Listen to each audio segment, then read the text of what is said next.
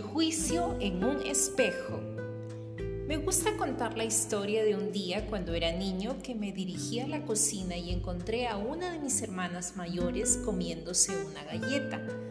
Yo exclamé, tú sabes que estas galletas son para el postre de esta noche. Ella me miró con sorpresa y con una expresión de culpabilidad. Esto me produjo una gran satisfacción porque usualmente era ella quien me encontraba en el mismo acto de hacer algo malo. Mientras estudiaba la escena del crimen me di cuenta que también se había servido un vaso de leche, así que le dije con mucha seguridad, esa es tu segunda galleta, ¿verdad? Ella me miró con sorpresa y me preguntó, ¿cómo lo sabes? Yo le contesté, porque con la primera galleta te dio sed. Mi hermana se maravilló de la sabiduría de su hermano pequeño, sin embargo, no había nada de qué maravillarse. Yo sabía lo que ella había hecho porque yo mismo lo había hecho el día anterior. Nosotros debemos tenemos una habilidad sorprendente para detectar y reaccionar a las faltas de los demás, muchas de las cuales no hemos corregido en nosotros mismos. Pablo afirma la gran realidad de que las cosas que juzgamos en los demás son las mismas cosas de las cuales somos culpables, por lo cual eres inexcusable, oh hombre, quien quiera que seas tú que juzgas, pues en lo que juzgas a otro te condenas a ti mismo, porque tú que juzgas haces lo mismo, mas sabemos que el juicio de Dios contra los que practican tales cosas es según verdad. Y piensas esto, oh hombre, tú que juzgas a los que tal hacen y haces lo mismo, que tú escaparás del juicio de Dios. Romanos 2 del 1 al 3.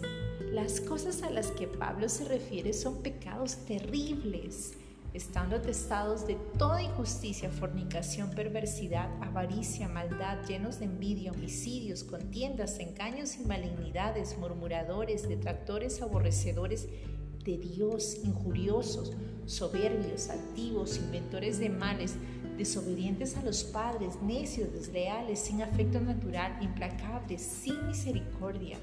Romanos 1 del 29 al 31.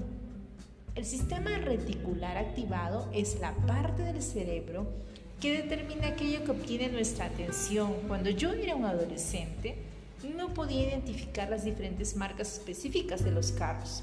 Todos me parecían similares, hasta el día que determiné comprar un Ford.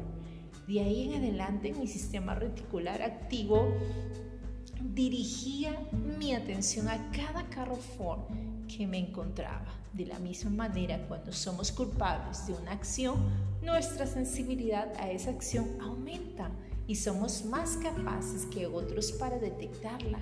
Por esta causa es muy importante examinar primeramente nuestros corazones cuando seamos tentados a juzgar a los demás.